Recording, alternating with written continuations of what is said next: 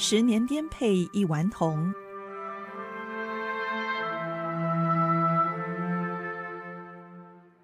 爸爸回到杭州，不停的跟我们讲北平，说北平啊，可是个有规格的城市，它方方正正的，走在哪儿，东西南北都清楚，所以它才配做八百年的中国古都。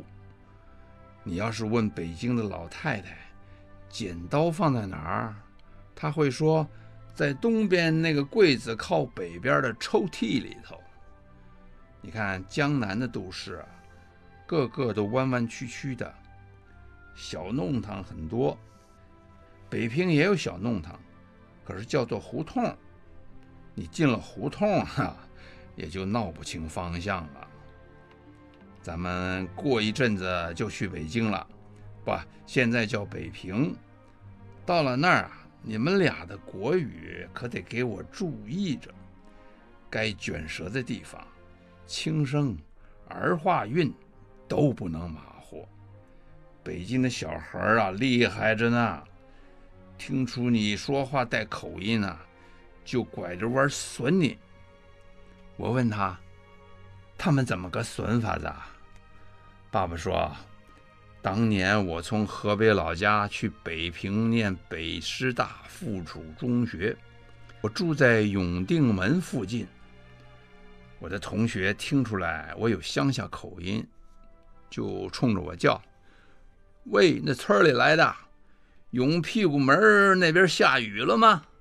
我听不懂，可是北方农村老百姓的话，屁股啊叫定，永定门。可不就是叫永屁股门了吗？于是，我们兄弟俩在那一阵子努力地练北京口音，还不时地纠正妈妈的江西腔。隔壁的邝叔叔知道爸爸到家了，叫了一桌子的菜，请我们过去吃饭。那邝叔叔啊，最喜欢听爸爸讲笑话。他对北方发生的事情最有兴趣。他的太太野阿姨呀，最爱跟父亲喝酒。他们拼起酒来啊，你一杯我一杯，胡说八道的，很热闹。这次说要替我们饯行，叫的菜特别多，一半都是有大块的肉的。爸爸喝了酒啊，话就很多。他说：“我有一个谜语。”日本无条件投降，打古代的人名一。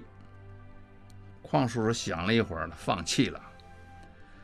我爸爸说，答案有两个，一个是屈原，另外一个是苏武。屈原的意思是指日本啊屈服于美国的原子弹，苏武是说苏联出兵中国东北。所以日本投降了。其实用苏武做谜底啊是非常牵强的。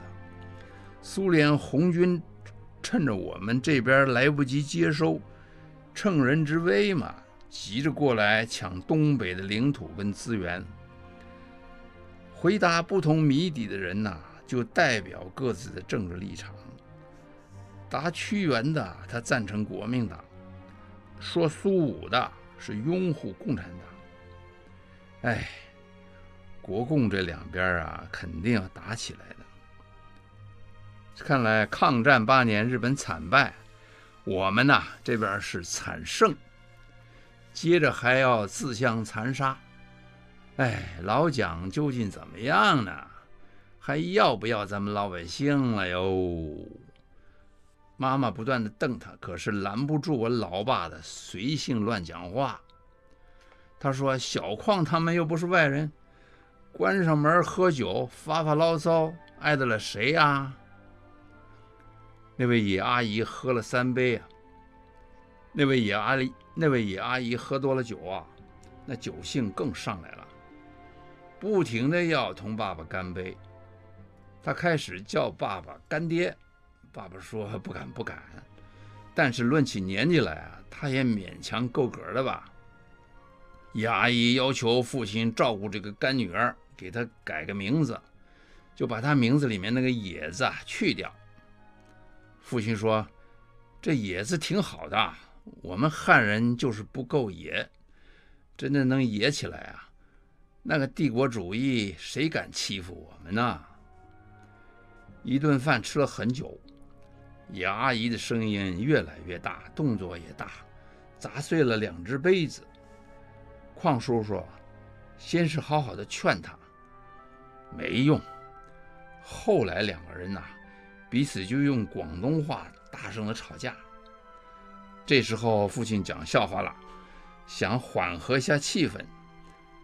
他说：“我在前线日报上班的时候啊。”隔壁的同事是个广东人，我就怀疑他有外遇，而且我还知道他那个外遇的名字叫做斌，因为他每次接电话的时候都说“斌美娜”，这是他讲的那个广东话。广东话里面那个“斌位”啊，就是说您是哪一位？笑话说完了，没人笑。旷氏夫妇越吵越烈啊，结果我们一家四口啊，就匆匆的离开了。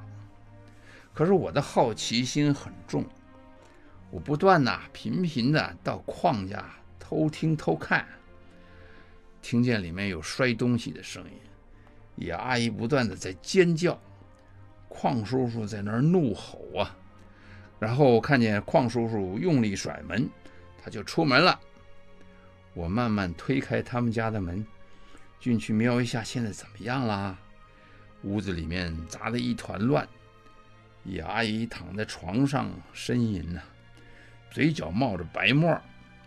我走向前去，野阿姨说：“是小芳啊，我好热啊，胸口好热啊。”我就站在那儿发傻。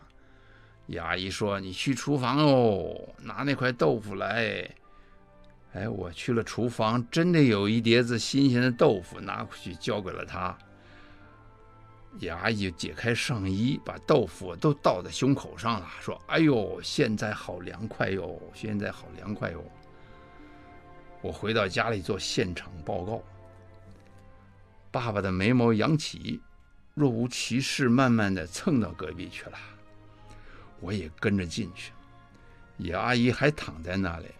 继续哼啊嗨，哼啊嗨的，大概她觉察到有不同的脚步声，他就抓过件衣服来，把胸口上的豆腐什么的都盖住了。这件事老哥事后做了分析，他说那天野阿姨大概没有醉得很厉害。三天以后，我们坐火车去了上海。后记。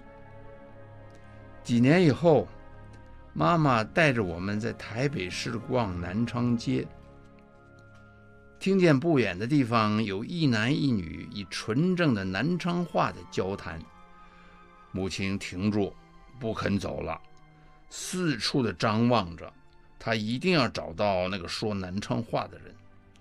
然后就听见了身后有尖叫的呼声：“太姑啊！”就是大表姐抱着个小女婴，身边站着一位高大英俊的男士，姑姑侄女重逢的场面非常非常戏剧化。大表姐和她丈夫随着部队来到台湾了，他们退伍了以后就在台北市附近住。他们的小女儿已经一岁了，从此以后。